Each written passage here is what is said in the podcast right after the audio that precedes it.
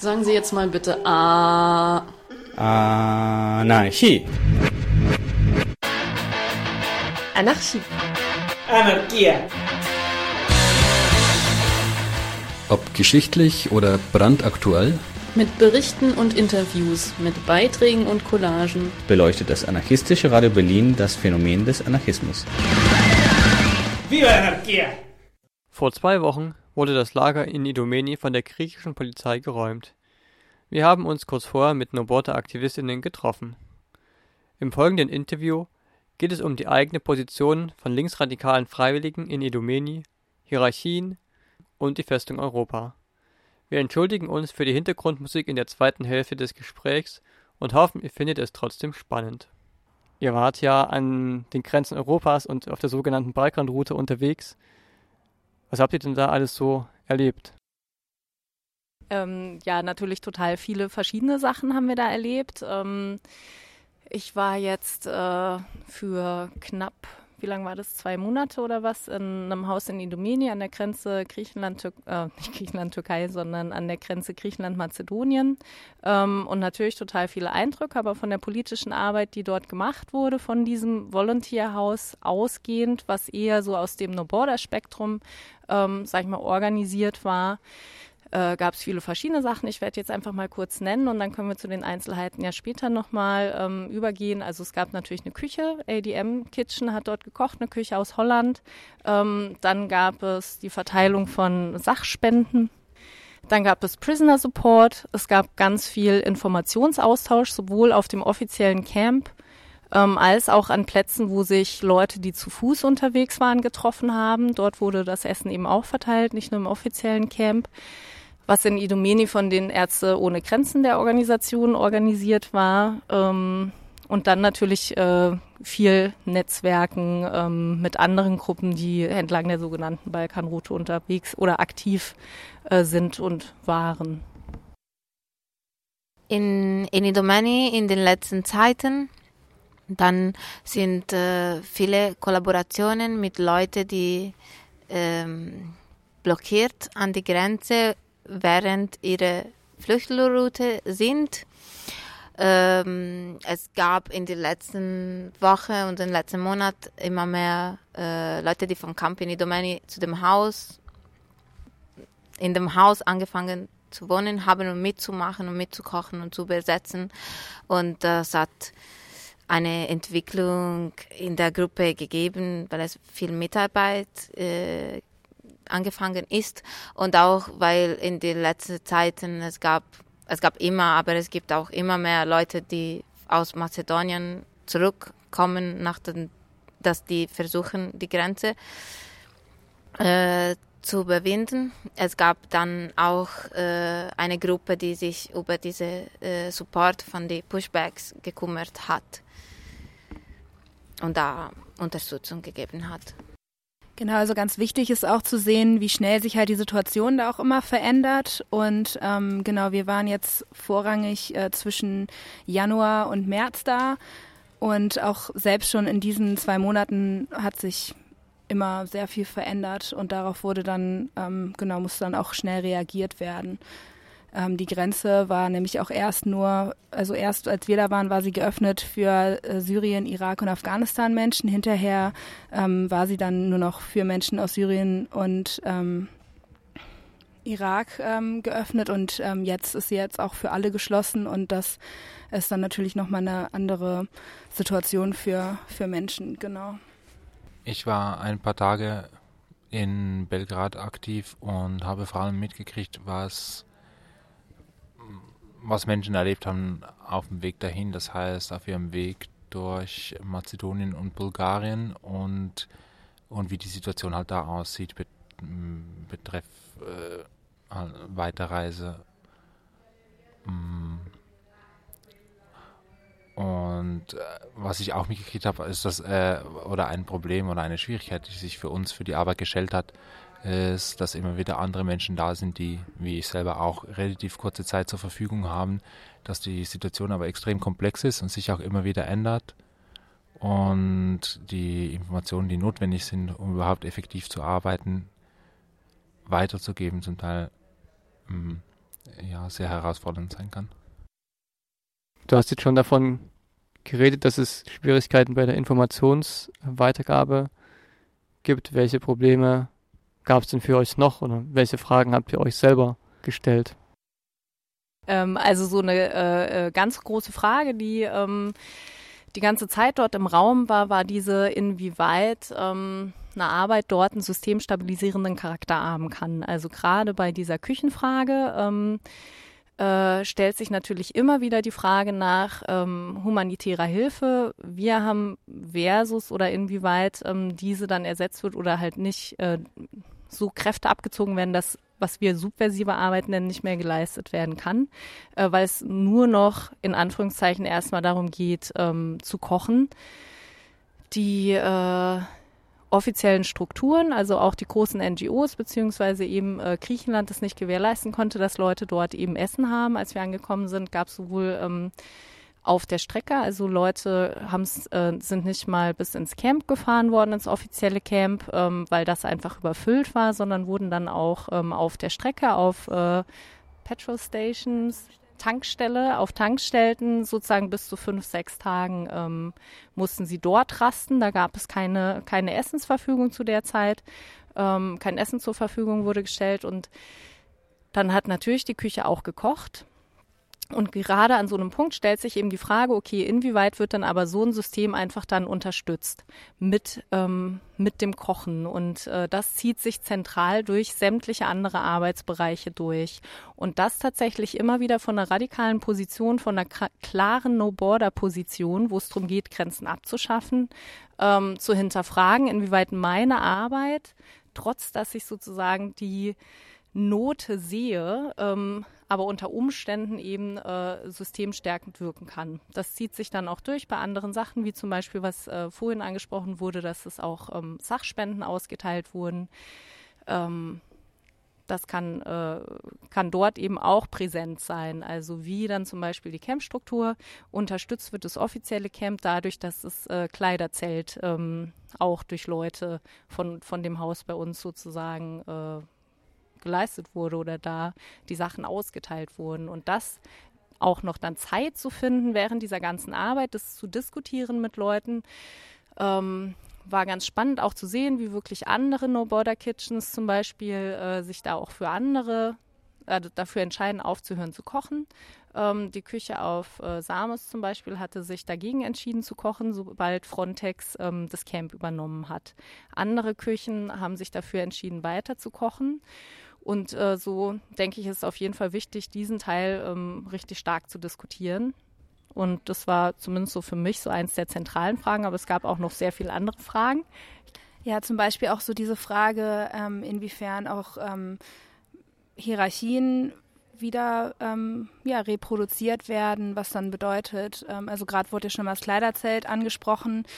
Ähm, im, also es gab ein Kleiderzelt im Camp in Idomeni, wo ganz viele Sachspenden aus allen möglichen Orten ankommen, die dort dann verteilt werden. Und da ähm, haben auch unterschiedliche Leute gearbeitet und inwiefern das da halt wichtig ist, auch diese ja, Privilegien, die es gibt, zu hinterfragen und inwiefern die reproduziert werden, wenn dann zum Beispiel eine Person kommt und ein ähm, eine Jacke haben will und dann war da zum Beispiel waren dann Menschen, die gesagt haben, so, du musst jetzt diese Jacke haben und wenn du diese, diese Jacke jetzt nicht nimmst, dann bedeutet das, dass du ja gar nicht hilfebedürftig bist. Und ähm, ich kann quasi entscheiden, ähm, wer jetzt gerade hilfebedürftig ist und, und wer nicht. Ähm, genau, also das, das war halt auch immer wieder eine Frage, die ähm, sehr wichtig war, zu überlegen, inwiefern diese Superior, Inferior, also wer ist oben, wer ist unten, wer kann entscheiden, ähm, dass das halt ähm, hinterfragt wird. genau, und eines, also es gab halt auch ähm, einen Ort, wo vorrangig illegalisierte Menschen waren und dort wurden auch Kleiderspenden verteilt und in unserem Haus gab es auch ähm, ein ähm, Storage Room, also so ein, wie sagt man das denn? ja so ein Lagerraum, wo halt auch ganz viele Kleiderspenden ankamen. Und da war es halt auch so, dass wir, ähm, die Menschen, die halt SupporterInnen waren, dann ähm, den Bus gepackt haben mit Sachen und dann auch ja schauen mussten, inwiefern ähm, ja was jetzt mitgenommen wird. Und ähm, dann gab es natürlich auch nicht immer genug und ähm, dann war auch immer eine große Frage, ja, wie entscheiden wir denn jetzt, wer wann was bekommt? Äh, bekommen dann die Leute, die ähm, am lautesten rufen, alle Sachen und die sich irgendwie so durchboxen, was ja auch ähm, ne, ähm, eine kapitalistische Denke des äh, Stärkeren quasi vorantreiben kann. Oder ähm, bekommen die Leute, die am längsten warten, die Sachen. Und ähm, was dann auch immer wichtig war, halt auch im, im Kopf zu haben, wer kommt überhaupt ähm, zur Essensausgabe und wer kann die Sachen denn bekommen. Und wie wichtig es dann auch war, mal rumzulaufen, dass dann zum Beispiel Familien, äh, Frauen, äh, Kinder dann vielleicht auch ein bisschen weiter weg waren und dann auch eher dann rumzufragen, was denn ein Bedarf ist und dann vielleicht auch nochmals äh, zurück zum Haus zu fahren, um dann besonders halt auch diese Sachen zu holen, um irgendwie so ein bisschen davon wegzukommen, dass ich ähm, entscheiden kann, was jetzt benötigt wird, was, was abgegeben werden kann. Genau. Aber das, da gibt es halt wirklich keine, keine abschließende Entscheidung zu, wie das ablaufen kann, weil ähm, in dieser ja, krassen Situation, wo einfach nicht genug da ist, es echt schwierig ist zu entscheiden, aber das einfach im Kopf zu behalten, wie mit diesen ähm, Hierarchien und Privilegien umgegangen werden kann oder die abgebaut werden können.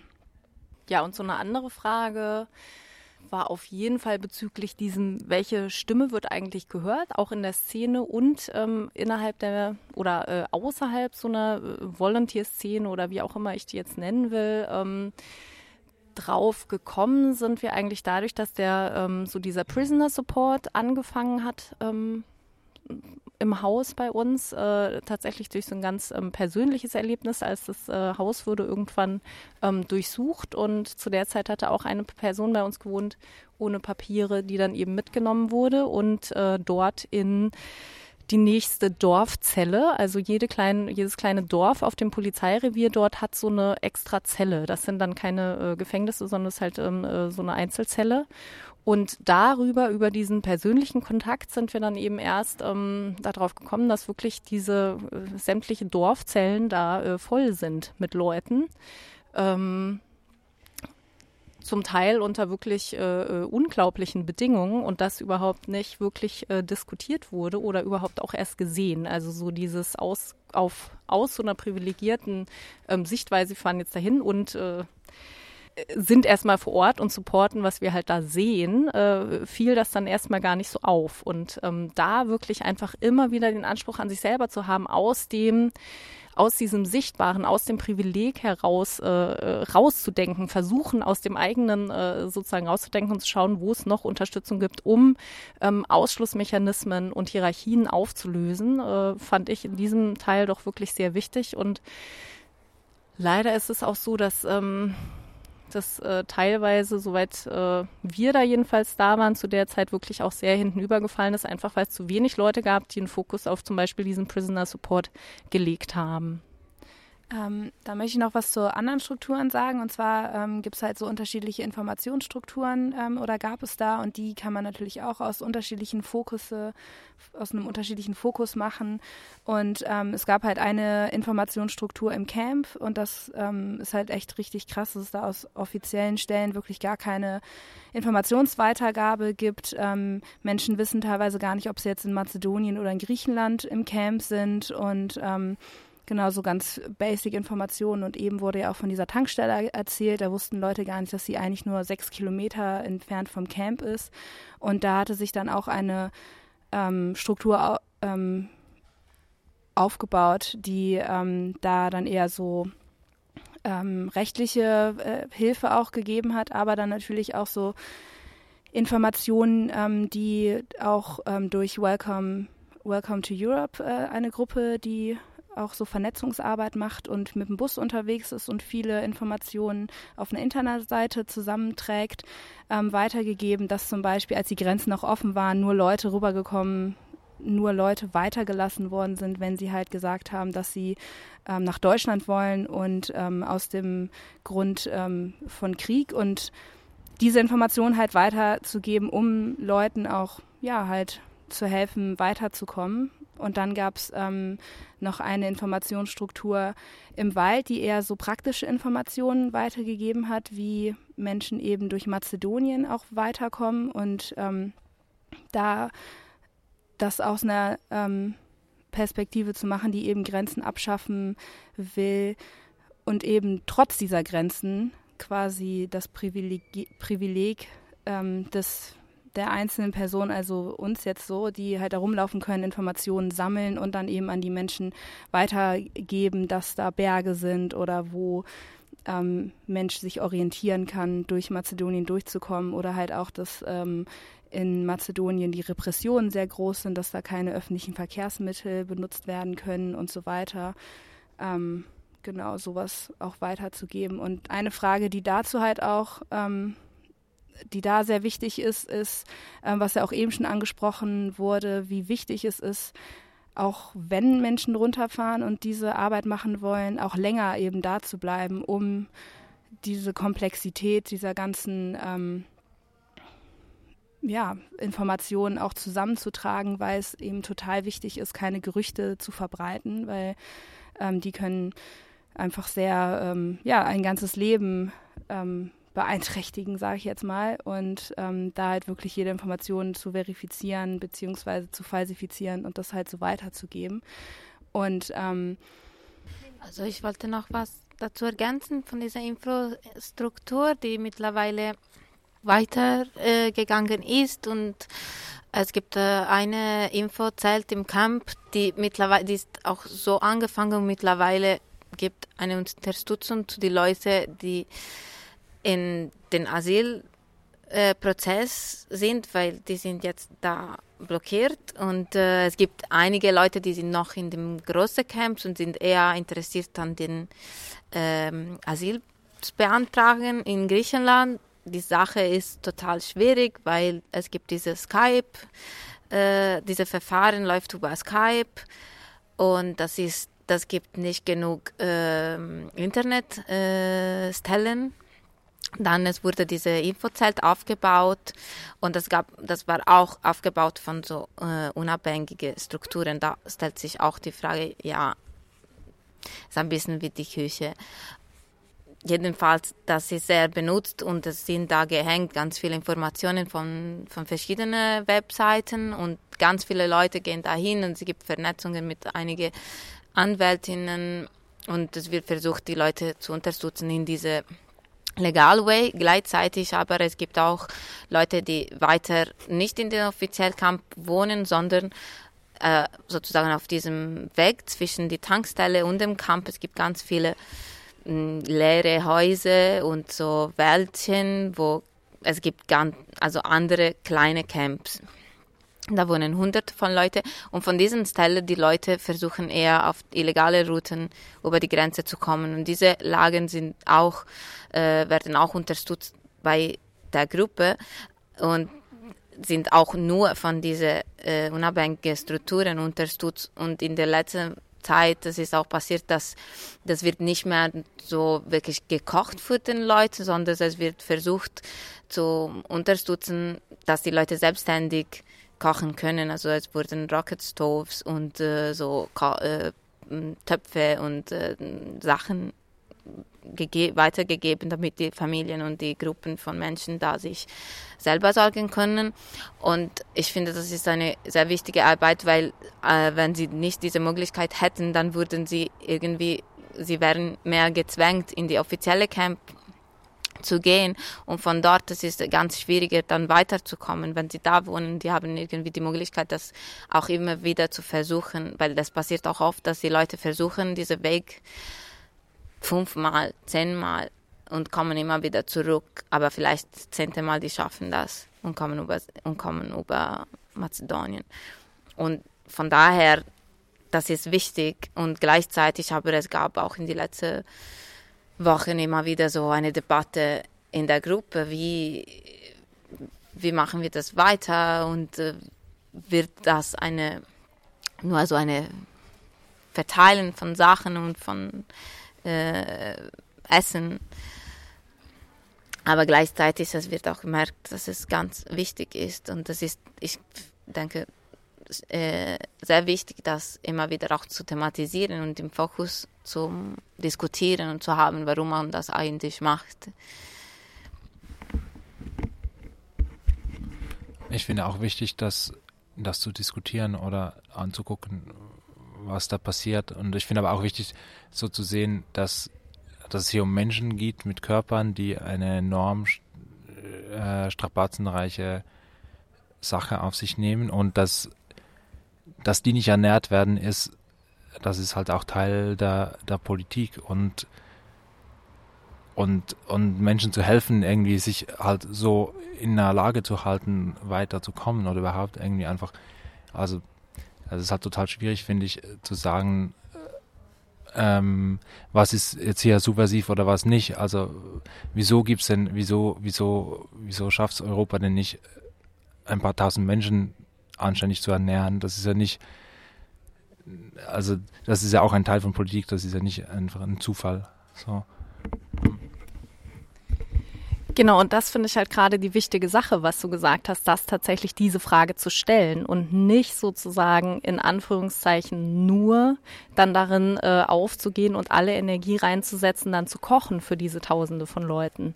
Weil es ist halt wichtig, dass es Leute gibt, die eine radikalere Strukturkritik da reinbringen. Weil die bringt eine NGO, die halt kocht, die eher nur, sage ich mal, einen Fokus hat auf ähm, humanitäre Hilfe, bringt diese Kritik nicht rein. Ne? Also MSF bringt diese Kritik nicht rein. Ähm, selbst wenn Einzelpersonen, also ne, also daher ist es halt wichtig, dass aus einem No-Border-Spektrum ganz klar diese strukturelle Kritik auch kommt. Ähm, und nicht sozusagen Energie völlig aufgesaugt wird in dieses, äh, wir kochen jetzt sozusagen, weil es total wichtig ist. Weil ich gebe natürlich dir voll recht, dass es ähm, super wichtig ist, irgendwie Leute mit, also Essen ist sowas Essentielles, das muss einfach da sein. Aber äh, diese andere Arbeitsstrukturen anzugreifen, dass es eben vielleicht gewollt ist, dass da äh, äh, oder dass es auf jeden Fall nicht alles getan wird, dass Leute da Essen haben, sondern dass es ja ähm, äh, auch ganz praktisch ist, wenn da die No Border Kitchen kochen, so für Umme, ne? weil Leute da irgendwie auch nicht bezahlt werden müssen. Ähm, das muss halt hinterfragt werden und da muss dann schon, finde ich, politische Arbeit geleistet werden, das auch offen zu legen. So. Was meinst du? Okay, ja. Wird zu lang, ne? noch eine Sache sagen eine ganz kleine Sache. Also eine ganz kleine Sache auch noch dazu ist, ähm, inwiefern halt es auch wichtig ist, dass es halt dann diese No Border Kitchen gab, die halt auch äh, mit dem Camp in Verbindung stand, so dass dadurch eben auch ähm, Kontakte zu MSF ähm, da waren und dann eben diese Struktur genutzt werden konnte, um eben auch Sachen äh, zu beschaffen, die dann an illegalisierte Menschen weitergegeben werden konnte, ähm, was anders vielleicht auch nicht so gut gegangen wäre. Also inwiefern eben diese Kontakte dann genutzt werden können. Ja, also ich finde es auch total wichtig, ähm, sich Gedanken darüber zu machen, wenn äh, Mensch eben supporten möchte, ähm, darüber nachzudenken, mit welchem Fokus gehe ich jetzt da runter, weil zum Beispiel ähm, Welcome to Europe, die sind halt runtergefahren, wirklich mit dem Fokus auch ähm, ja, ähm, Repression, Polizeirepression auf der Internetseite zu veröffentlichen, beziehungsweise Informationen weiterzugeben und Öffentlichkeitsarbeit zu machen, was halt zum Beispiel in unserem Haus sehr ähm, untergegangen ist und eher so, ähm, wenn halt was dringlich war, ähm, hat sich eine Gruppe gebildet, das zu machen. Und genau, es du kommst halt schnell in diesen Sog rein, humanitäre Hilfe zu leisten und nur das zu machen und sich da halt immer mal wieder rauszunehmen, um wirklich nochmal zu überprüfen, mit welchem, mit welcher Intention mache ich das hier gerade und, und was, ja, was will ich eigentlich machen. Ja. Ihr habt vorher von Gefangenenunterstützung geredet. Das ist ja so ein Thema, was wahrscheinlich die meisten Leute, die in diesem Spektrum unterwegs sind oder darüber auch lesen, noch nicht so wahrgenommen haben. Könnt ihr da ein bisschen drüber erzählen, was da überhaupt gemacht wird, wie das abläuft? Also es ist halt ist so, dass ähm, vorrangig gerade eher Support gemacht wird, was halt bedeutet, die Leute zu besuchen, ähm, den Essen vorbeizubringen, aber auch ähm, rechtlichen Beistand zu geben, weil es werden halt Leute gegen ihren Willen zum Beispiel auch geimpft. Ähm, die Bedingungen in den einzelnen Zellen sind total schlecht. Ähm, und da, ne, wie das halt so ist, wenn Menschen im Gefängnis sitzen oder in der Zelle sitzen, das so aus den Augen, aus dem Sinn und halt vergessen werden und da halt ähm, mehr dahinter zu sein, im Kontakt mit Leuten zu sein. Genau, und was auch noch eine wichtige Sache dabei war, ist eben mehr Öffentlichkeitsarbeit diesbezüglich auch zu machen, um das mehr auf dem Schirm zu haben, dass halt da alle Zellen von jedem kleinen Kaff ähm, Polizeirevier voll gestopft sind mit ähm, Geflüchteten, die da zufällig ähm, reingestopft worden sind. Ähm, genau, aber das wäre auf jeden Fall auch noch ein Aufgabenfeld, was noch weiter unterstützt werden müsste. Und es ist halt so, dass ähm, du nur in die Zelle reinkommst und die Person besuchen kannst, wenn du deren Namen hast. Dadurch, dass halt die Personen häufig ähm, rumgeschaffelt werden von einer Zelle in die nächste und dann der Name auch irgendwie anders aufgeschrieben wird oder so, dann ist es total wichtig, halt auch diese Übergabe, ähm, also die Übergabe der Struktur, was des, der Arbeit an neue Leute halt auch weiterzugeben, damit eben die Namen auch nicht verloren gehen ähm, und auch mehr genau Netzwerkarbeit zwischen den unterschiedlichen Gefangenen, Unterstützungsgruppen in Griechenland ähm, aufzubauen. Das war auch ähm, ist auch noch eine Aufgabe, die offen steht. Ihr habt ja alle nicht nur da quasi Hilfe geleistet, sondern ihr, ihr habt auch Sachen dokumentiert und zwar die Festung Europa. Könnt ihr ein bisschen beschreiben, wie diese Festung physisch aussieht? Also klar, viele Leute haben so Bilder gesehen von so Zäunen, aber das dann äh, real zu sehen, ist ja vielleicht doch nochmal eine andere Geschichte. Also ähm, da finde ich erstmal wichtig, dass halt total viele Äußer, also ähm, nicht Äußerungen, sondern wie heißen es, viele äh, ja, Manifestationen von der Festung Europa gibt und die gibt's halt auch hier in Deutschland mittendrin sozusagen. Also äh, Stichwort Racial Profiling, ähm, äh, Asylpaket 2, bla bla bla. Also da gibt's einfach viele Sachen, die genauso auch dazu beitragen. Das heißt, ähm, an dem Punkt würde ich eine andere Frage gerade noch mal kurz anbringen, die wir uns auch gestellt haben, inwiefern es eben sinnvoll ist, ähm, für eine kurze Zeit wegzufahren ähm, an die Außengrenzen zu fahren, wo es eher dann schwierig ist, eine Struktur, die Komplexität wirklich zu erfassen, wenn du genauso gut sozusagen vor Ort, wo du wohnst, wo du schon irgendwie die Strukturen kennst, eigentlich eine Arbeit leisten kannst gegen diese Festung Europa. Ähm, sich da in dieser Motivation, wohin zu fahren, wirklich nochmal zu hinterfragen. Und äh, genau, also ansonsten könnten wir jetzt halt noch erzählen, wie sozusagen da die äh, Zäune aussehen. Äh, da in Idomeni, da ähm, gibt es bei dem Grenzübergang geht ein äh, Zaun östlich und westlich entlang der Grenze, der so ungefähr drei Meter hoch ist. Ähm, das ist ein äh, Maschen, Maschendrahtzaun, heißt es auf Deutsch, ne? Äh, mit äh, NATO-Stacheldraht ähm, oben auf den drei Meter auf der Gabelung sozusagen und dann nochmal rechts und links jeweils mit einer bis drei Rollen NATO-Stacheldraht gesichert. Ähm, dann allerdings die, äh, es, der wird jetzt gerade ausgebaut ähm, zu einem sogenannten Sandwich-Zaun. Das heißt, da ist es möglich, also da ist äh, ein Zaun, dann ist eine Fahrspur für die Grenzpolizei und dann ist nochmal so ein Sandwich-Zaun. Ähm, je nachdem, wo man hingeht, zum Beispiel die Grenze Bulgarien-Türkei, ähm, ist dann nochmal mit äh, Kameras gesichert, Wärmekameras, ähm, alle, ich habe vergessen, wie viel Meter das war. Es sind verschiedene Wachtürme, genau, die ähm, mit äh, Nachtsichttechnologie auch ausgerüstet ist. Ähm, und dann natürlich äh, äh stark auch internationale ähm, äh, GrenzwächterInnen sozusagen werden eingesetzt. Also in Mazedonien zum Beispiel waren es welche aus äh, Tschechien, Ungarn, ich glaube, ich kann die ganzen Länder gar nicht aufteilen, aber auf jeden Fall sozusagen Unterstützung. Ähm, Frontex wird nicht eingesetzt in Mazedonien, ja Frontex zurzeit ja nur in ähm, EU-Ländern eingesetzt wird, ähm, obwohl es da ja eine Diskussion drüber gab, das auch zu ändern.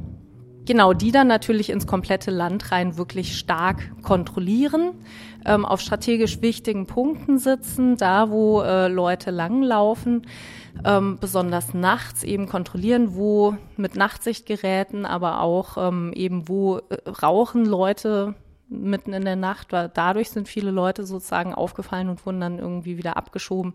Ähm, ja, ich möchte einerseits eine Impression teilen, und zwar, als ich ähm, als ich, nachdem ich in Serbien war, nach Griechenland gefahren bin, durch Mazedonien, durch, wo, also wo vielleicht keine Frontex ist, aber auf jeden Fall zum Beispiel auch Polizei aus Österreich und eventuell auch aus anderen EU-Ländern, hatte ich so den Eindruck, okay, Europa baut sich hier gerade eine, weiß nicht, 300 Kilometer langen Grenzstreifen auf, der irgendwie total militarisiert und, und, und, und wo die Überwachung, also Mazedonien, wenn man da mal durchfährt, da ist zum Beispiel ein Hauptbahnhof von der Hauptstadt, der ist halb leer. So, das ist ein Land, das ist wirtschaftlich total am Boden, aber es wird total viel überwacht und es wird total viel da rein gepusht und, und aus der EU auch, auch, auch organisiert und finanziert, äh, Mazedonien zu einer Art Grenzgürtel zu Europa zu machen. Das ist jetzt, das ist jetzt aus meinem Kontext raus irgendwie eine Wahrnehmung.